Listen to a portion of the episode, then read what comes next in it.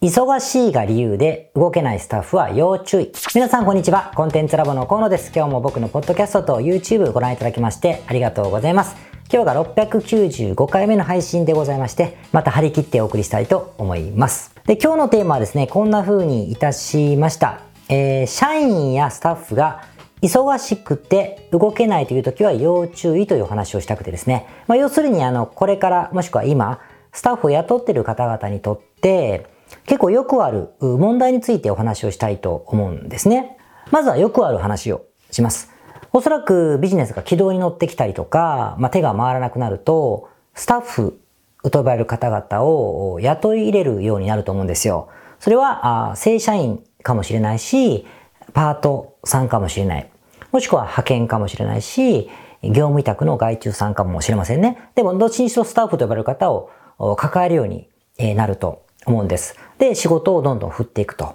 で、多分最初は、いわゆる日常業務ですね。えー、データを入力したりとか、もしくはお客様のこの受発注の処理をしたりとか、はたまたカスタマーサポートだったりとか、カスタマーサポートした後になんか、えー、例えば留学だったら後ろのバックオフィスですね。こう学校と連絡取り合ったりとかみたいなそんな仕事をとにかく頼むようになると思うんですよ。で、中には、まあ、いわゆるポンコツ、えー、全然仕事ができない、約束も守らない方々がいてですね、入れ替える羽目になったりすることもあるかもしれませんけども、でもなんだかんだで安定して間違いなく仕事をしてくださる方が現れると思うんですよ。で、とても助かっている状況になりましたと。で、こうなると結構欲が出てくるので、この次のステップとして、もう少し高度な仕事をその方に頼みたくなることってあると思うんですよね。例えば、今は日常業務をしてるんだけども、セールスの方にちょっと関わること、例えばクロージングのところをやってもらうとか、もしくはマーケティングのところで広告運用をやってもらったりするとか、もしくはもう極端なことアウトバウンドで、コールドコールで何かセールスをかけるとかですね、みたいなことをしてもらったりすることもあるかもしれません。みたいなことをやると思うんですよ。でも、なぜかですね、これまでと違って同じ人なのに、これまでそつなく全てを完璧にこなしてくれた、気立ての良い人だったのに、その新しい仕事を任せた、レイヤーが少し高い仕事を任せた瞬間に、全く進まなくなることがあるんですつまりやってない状況になることがあるわけですよ。で、その時に、何度、なぜできないのかって質問してもですね、本人はこう言うんです。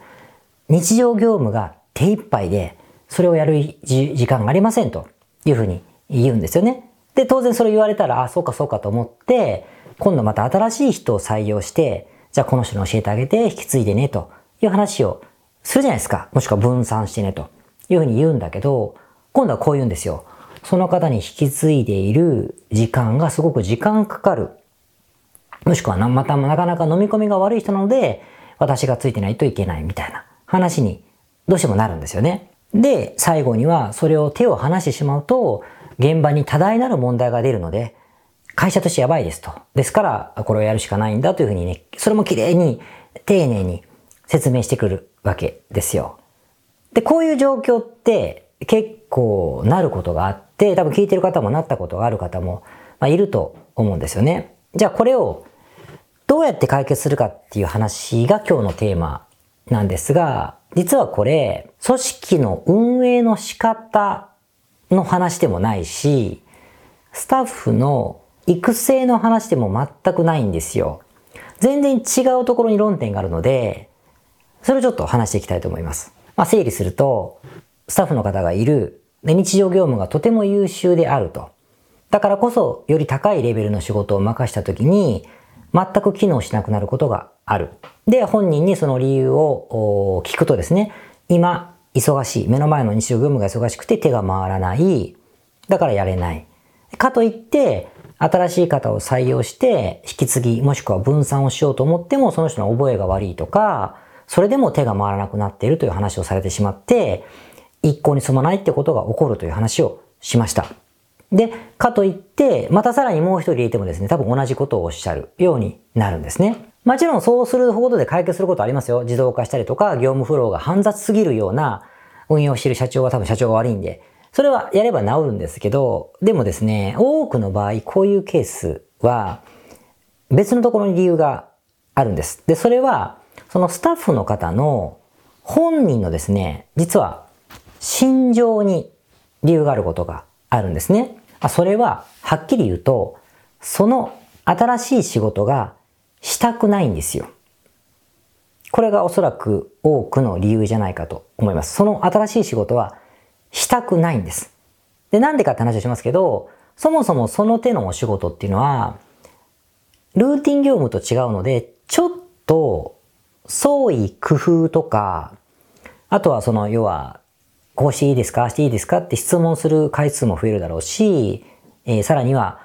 やったことがない領域の仕事だったりすることがあるわけですよ。特に、セールスマーケティング的な話だと特にそうですね。なんですよ。となると、当然本人は、それに自信がないですよね。そもそも自信がない。あと、怖い。失敗するのが怖いし、自信がない。で、何よりめんどくさくないですか？未知のものを調べたりやったりするのって。っていう心理がどうしても働くわけですよ。だからやりたくないんです。やりたくない。でも、まあ、その会社に貢献したいとか、まあ、いろいろやってくれていくから手伝ってあげるかっていうお気持ちがある方であればあるほど、だってそれまで優秀だったからそういう仕事を頼もうとしてるわけですから、っていう人はですね、やっぱりその、良い人なので、無限には断れないし、まあ自分の評価も下げたくないって気持ちもあるじゃないですか。なので、そういう時一番いい逃げ方、下げ方というのは、やりたくないですとか私には無理ですっていうよりも、今忙しいからできないですって言った方がいいんですよね。なので、結果的に、今、忙しいんですよ。忙しいんだろうけれども、今、忙しい方が都合がいいんですよ、その人にとって。今、忙しい方が都合がいい。ので、意識しているか、無意識かは別として、今、手一杯な状況になろうとするんですよね。ですから、今まで一人でやってたものが二人になってもその人の代わりに自分がやっちゃうとか、もう22時間使ってんじゃんって形にわざとしてみたりとか、もしくは業務フローの中でわざと時間がかかるような仕組みをですね、これ無意識か意識か的かはいろいろあるんですけども、そんなことをして、忙しい状況にしようと自分がするんですよね。これだったら、やれるわけないじゃないですか。だって、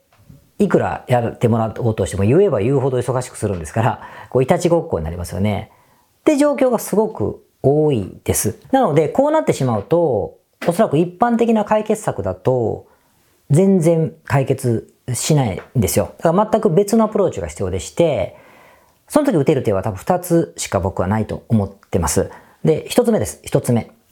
例えば今はレベルを上げた仕事を頼む人の話をしたけども、この話って、例えば営業をしてほしくて入れたとか、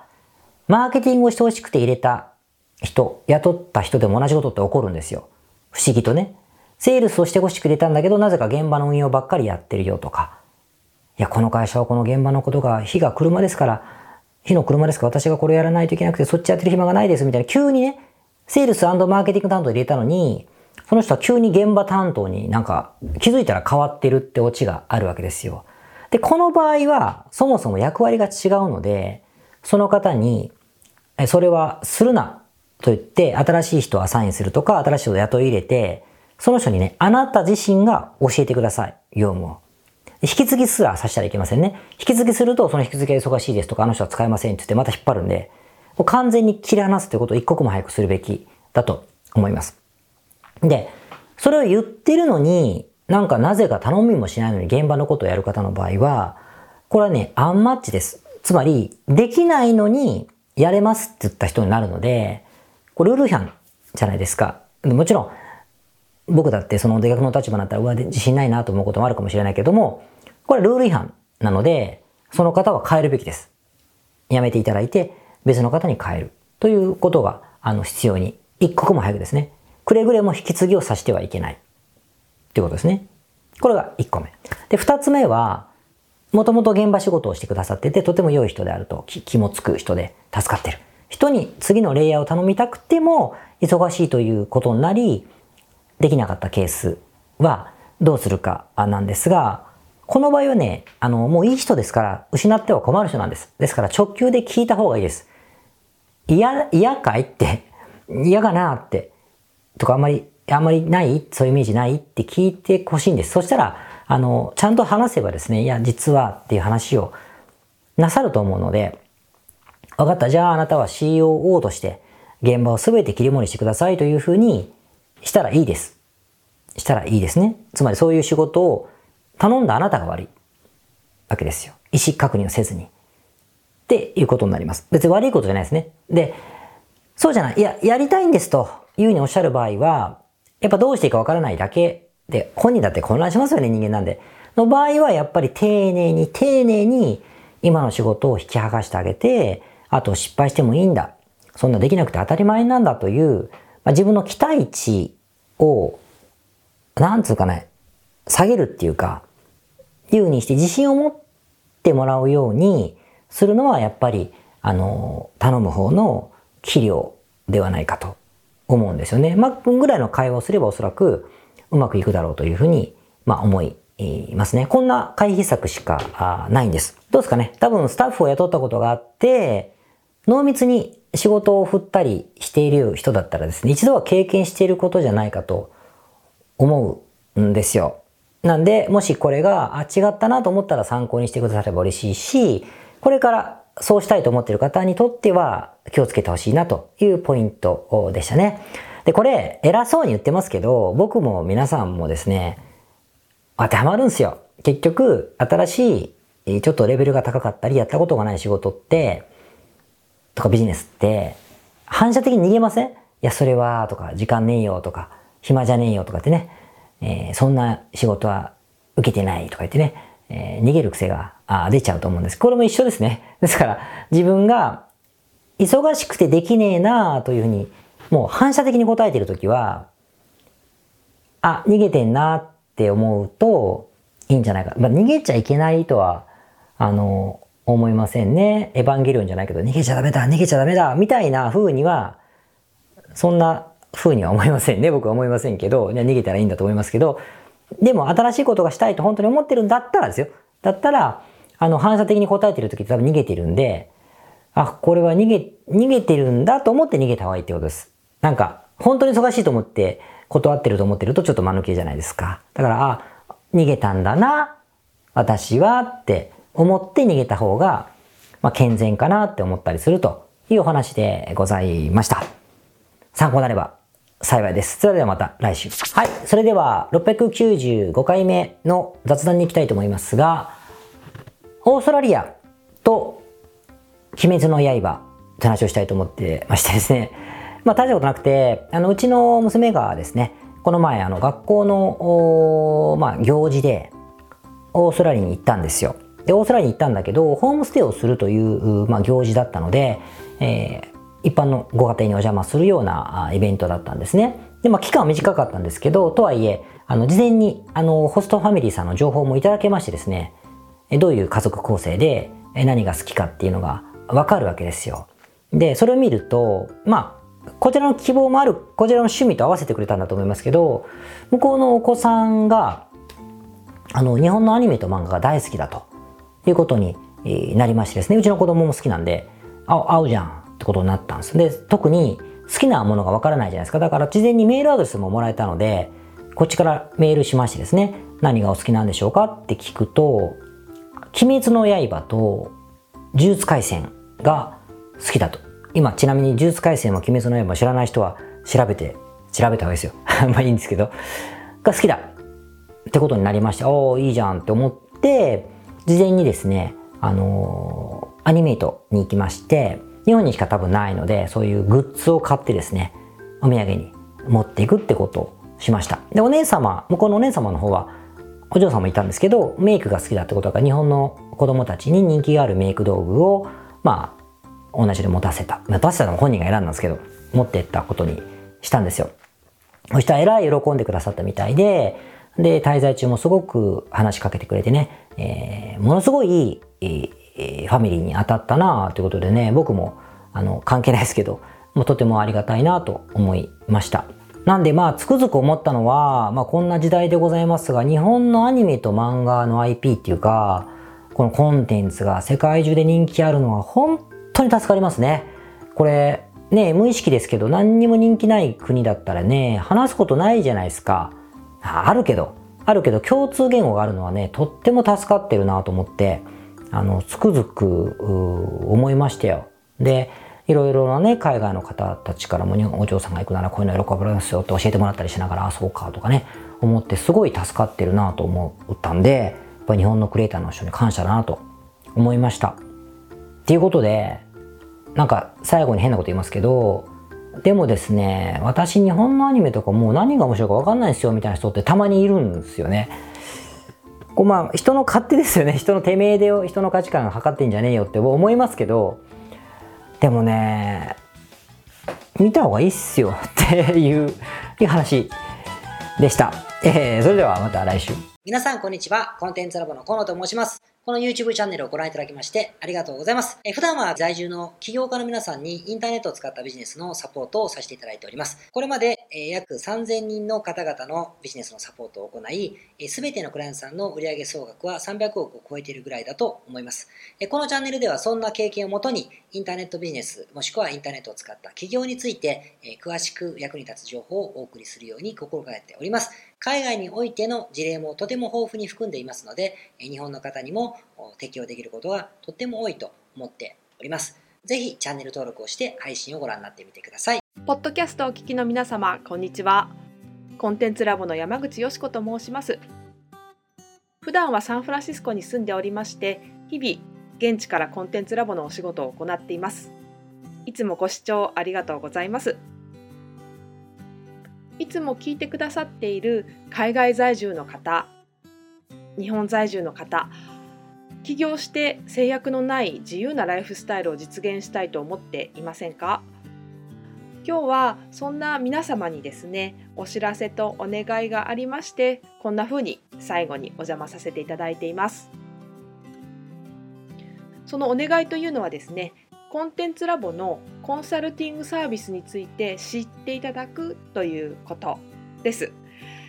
で、あのー、番組の中でも河野が時々メンバーさんと呼ばせていただいていることがありますのでご存知の方も多いと思います。起業前の方にはビジネスプランを一緒に考えることから始め起業後の方には集客組織化異業種展開。だったりはたまたお金の残し方とかそして望むライフスタイルの実現というところまでですねメールやオンライン通話でのコンサルティングのほかに学べる仕組みとしてあの定期的に私たちの方からコンサルティングを受けていただいているメンバーさん用に教材をあのお配りしたりですねあと世界各地にお住まいの起業してビジネスの広がりを目指す日本人の方同士とつながれる仕組みを取り入れたりといったコンサルティングやコミュニティ参加が全て入ったサービスになっております。私たちのクライアントさんは7割が海外在住者在住者さんでですね3割が日本にお住まいの方です。これから起業したい方、すでに起業している方、あとはあの起業して少し時間が経ってもうあの成長期に入られている方皆さんそれぞれあのビジネスのステージはそれぞれですけれどもとても刺激的にご一緒させていただいています。でよく聞かれるのですけれども海外在住ということにかかわらずですね私どもでは日本にお住まいでビジネスを展開している方とかあの起業計画されている方にもお使いいただけるコンサルティングサービスとなっていますのでご安心ください。起業前起業後日本海外とかかわらずプロフェッショナルな支援やコミュニティ参加でもっともっと成長したいとお考えの方におすすめのコンサルティングサービスとなっております。であの知っていただくことがお願いだったのですけれどもここからは皆さんにあのまた別のお知らせになりますがご興味がある方のために河野が世界各都市で実施して大好評をいただいているネット企業ビジネスセミナーを無料で公開しています。まだ何をしていいかわからない方にはどんなビジネスをするべきかすでに何かを始めている方のためにはどのようにビジネスを成長させるのかといったような濃い内容をですね4時間以上でとても詳しくお話ししています。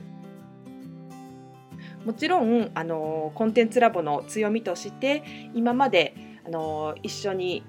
サポートして大きくなってきた実際起業されている方たちの生の声も聞けてしまう貴重なものになっています。そしてさらに特別に今回取り下ろした「How to」というものを含めた実践編のセミナーも特別にご覧いただけるようになっております。ネットショップを始めてみたいとかサービス業をしてみたいコンサルティングやコーチング業をやってみたい自分の持っている情報を売ってみたいなどですね全てカバーしている動画セミナーになっています。で先ほども申したように視聴は無料となっておりますので今すぐこのメールの中にある概要のリンクをクリックいただくかコンテンツラボという名前で検索して動画を請求してご覧になってください。